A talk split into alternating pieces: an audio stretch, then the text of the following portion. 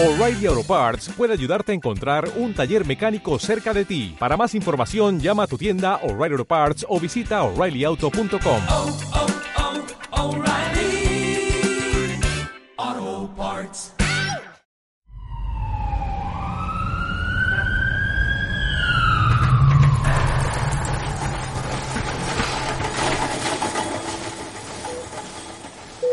Invencible.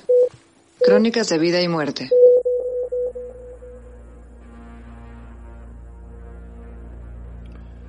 Episodio 8. Enfermería al límite. Invencible acerca a tus oídos historias heroicas, hasta ahora invisibles, de enfermeras y enfermeros mexicanos en una lucha de alto riesgo por salvar la vida y acompañar la muerte. La enfermería es una profesión que transita el umbral entre la salud y la enfermedad, la vida y la muerte, la sanación y el miedo. Las características de una situación como la que vivimos y las formas en que la enfermedad por COVID-19 actúa han planteado desafíos enormes que resaltan el carácter limítrofe del tratamiento de enfermedades. En este episodio escucharemos testimonios de enfermeras y enfermeros mexicanos viviendo momentos de crisis en lo profesional y lo personal, sobrellevando estos meses de turbulencia con una fuerza incansable.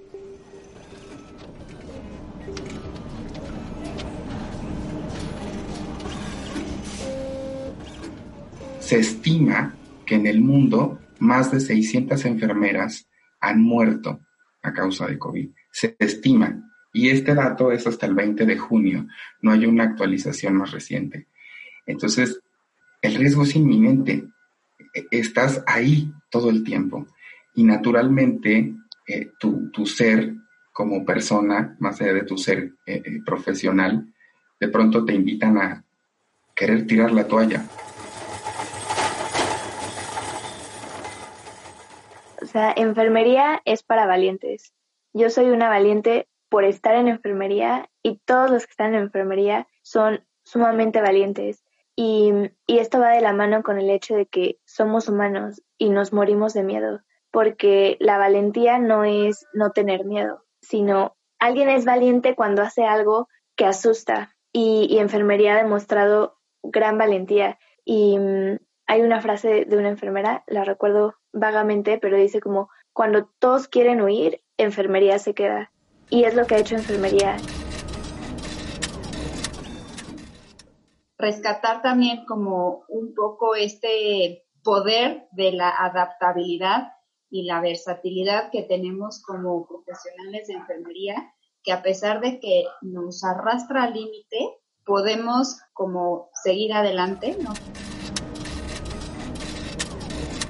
En sentido estricto, es su paciente acaba de fallecer, hay que hacer todos los trámites. Como sociedad y como, como México, creo que es una gran diferencia a otros países, porque el mexicano enfrentamos la muerte de una manera súper diferente. Entonces, esto en, en, en los familiares creo que sí ha dejado una huella, si de por sí es algo triste y difícil de superar, el tenerlo así es muy difícil. Entonces, creo que esa parte también hay que de alguna manera explorarla. Lo malo es que no tenemos a los familiares en el hospital como para también acompañarlos, pues ellos tienen que estar en sus casas porque no pueden estar en el hospital.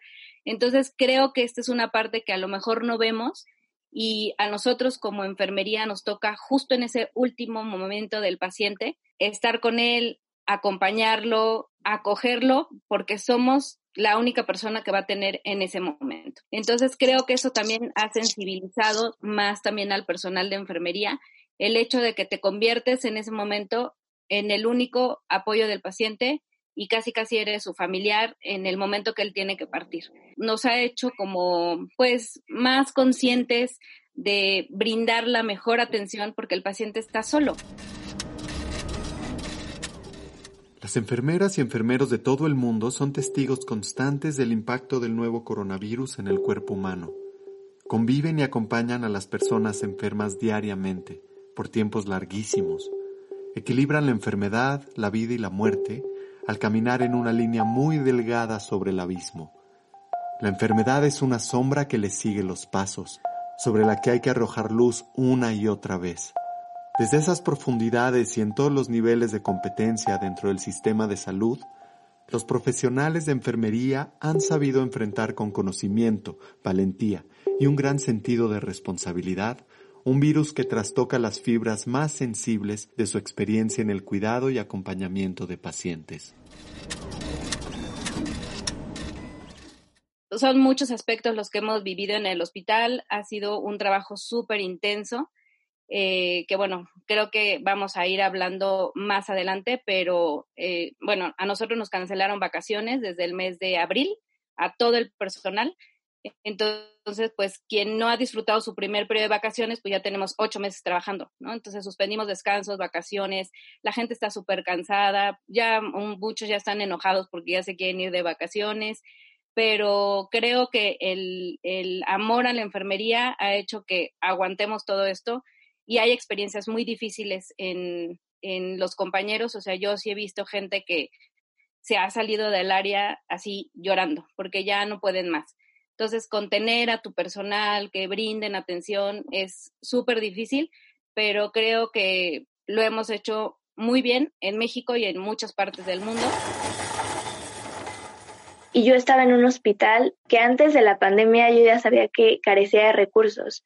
a mí me llegó a tocar tener pacientes con tuberculosis con un cubrebocas sencillo. Y, y, el ver que también era un personal que ya tenía normalizada esta situación. O sea, yo veía eso y casi me infartaba con mi cubrebocas y el personal que pues estaba acostumbrado a ello, cuando llegó la pandemia a mí me dio muchísimo miedo porque dije, ¿qué va a pasar? O sea, esto va a colapsar y es un sistema que, que ya tenía, ya tenía deficiencias antes y ahora como que no lograba proyectarme cómo íbamos a lograrlo. Nos sacaron de hospital y estuve un tiempo en casa. Fue igual, pues extraño como el saber que toda la situación mundial y del país y yo estar en casa, pero a la vez como saber que si volvía al hospital podríamos haber vuelto voluntariamente, pero era como con el equipo de protección que hay, pues realmente solo voy a ir a contagiarme o a contagiar a más en el camino. Entonces, no sé, era una lucha interna de no querer estar en casa, pero a la vez sí querer estar en casa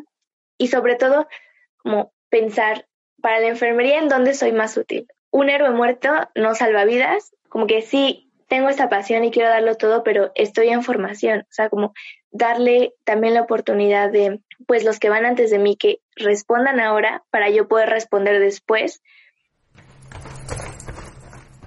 acabo de regresar hace dos semanas de incapacidad porque eh, por tomografía tenía toda la sintomatología. Eh, yo no estoy en contacto directo con el paciente porque superviso solamente eh, las áreas, pero pues evidentemente mi piso, que es piso COVID, pues bueno, en algún momento este, pues pasó algo y pues tuve COVID.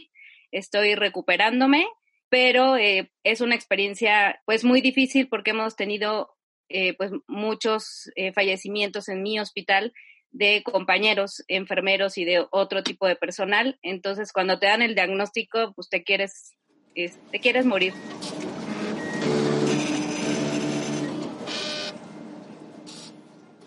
O sea, el primer caso de alguien contagiado, de algún compañero contagiado en el hospital, fue de un compañero de inhaloterapia, ¿no? Entonces, cuando se, se da o se detecta el primer caso de un colaborador contagiado, pues es como un como una sacudida para todo el personal. Aparte es alguien pues que conoces, ¿no? O sea, ya es como, ya lo ves muchísimo más cercano porque ya es alguien que trabaja con nosotros, que conocemos y de repente el que esté contagiado, como que fue una sacudida para todo el personal. De ahí vinieron más casos, incluso una, eh, una persona de intendencia falleció, o sea, fallece, y como que en ese momento todo el personal se vino para abajo, ¿no? Y era el momento justo como el pico, justo en esos momentos cuando el hospital estaba llenísimo, en ese momento fue como cuando yo personalmente llegué al límite de ver el hospital lleno, de ver que cerraran las puertas. Yo nunca me imaginé que se cerraran sus puertas porque no caben los pacientes y empezar a ver cómo se contagian tus compañeros, ¿no? Creo que es un proceso muy difícil, pero cuando tenemos la responsabilidad de atender a los demás, o sea, sí llega un momento, como decía Ricardo, que te quiebras, pero sacas fuerza de algún lado porque es nuestra responsabilidad, la población, a veces tus compañeros porque son a los que tienes que atender. Entonces creo que el carácter de enfermería y cómo eh, sobrellevar esto es que tenemos una responsabilidad con la sociedad. Y si nosotros no continuamos dando lo mejor de nosotros, cada uno de los enfermeros y enfermeras de nuestro país, ¿quién va a atender a esa población?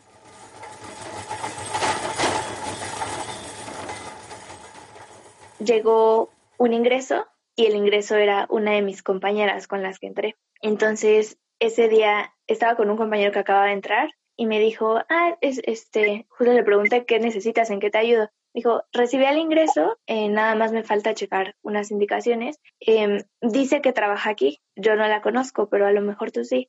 Dije, ah, bueno, voy a ver lo de las indicaciones. Y cuando me iba acercando, vi a mi compañera en la cama. Eso, eso me impactó. Y, y, pues hablaba con ella, ella no quería estar ahí, igual quería su alta voluntaria. Decía, es que no desaturo, solamente me fatigo un poco al hablar. Y pues no, yo la escuchaba hablar y ella no estaba para irse a su casa, pero estaba con el alta voluntaria. Entonces, ese día llegué, o sea, vi, vi a mi compañera, como que traía todo, todo el estrés encima de todo lo nuevo que estaba pasando en mi vida. Te tocan tal y tal y tal paciente sin ayuda porque pues ni modo, no hay de dónde. Generalmente nos mandan un apoyo. Entonces ese día me toca solo y me dicen, y súbete ya porque tienes ingreso, ¿no?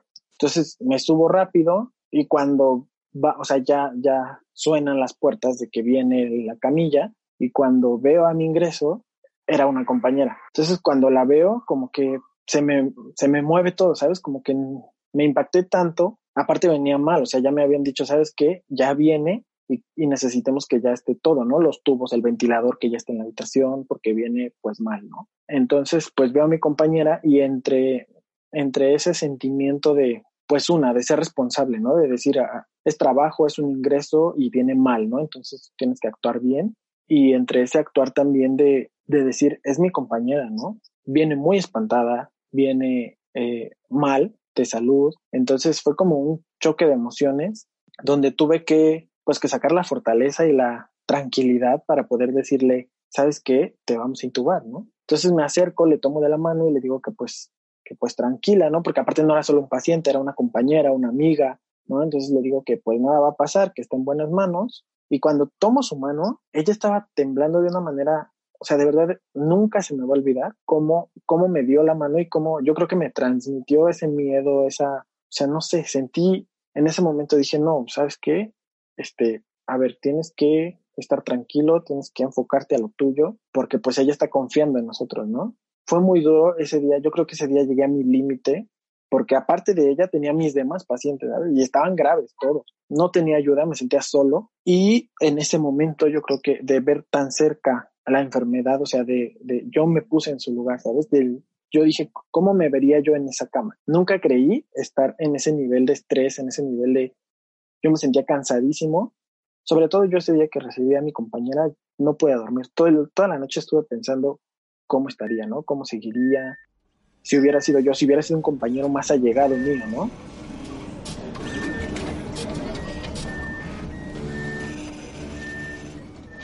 Estamos como en un riesgo de abandonarnos a nosotros mismos, como personas, por entregarnos al otro. Son tus emociones, las del otro. Es tu carga física y la del otro.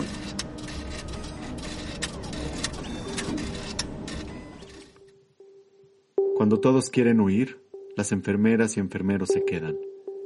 Ante COVID-19, profesionales de la enfermería en México y el mundo han hecho honor a esta frase. Son quienes acompañan a pie de cama a los pacientes hasta su alta o su último aliento, a pesar del miedo y la soledad, a pesar del cansancio físico y emocional, a pesar de la incertidumbre. En el siguiente episodio, Profundizaremos en la forma en que el miedo se vive dentro de los ambientes profesionales de la enfermería y cómo estos personajes heroicos han reconocido, procesado y confrontado el miedo para acompañar al mundo en esta crisis. Te invitamos a escuchar también la cápsula de conciencia, Cuidados para llevar, que te permitirá saber más sobre la ciencia detrás de la prevención y cuidado de COVID-19 y otras enfermedades. Las cápsulas sonoras van acompañadas por textos de apoyo y puedes consultar esta y más información en el sitio web de la Red de Enfermería Mexicana, enfermeriamexicana.com. Gracias por escuchar Invencible, Crónicas de Vida y Muerte, una producción de la Universidad Iberoamericana desde el Laboratorio Iberoamericano de Documental, en asociación con la Red de Enfermería Mexicana. Agradecemos a la División de Investigación y Posgrado de la Universidad Iberoamericana y a Ibero 90.9 por su apoyo en la difusión de estas historias. iberodoxlab.org, Ciudad de México, agosto 2020.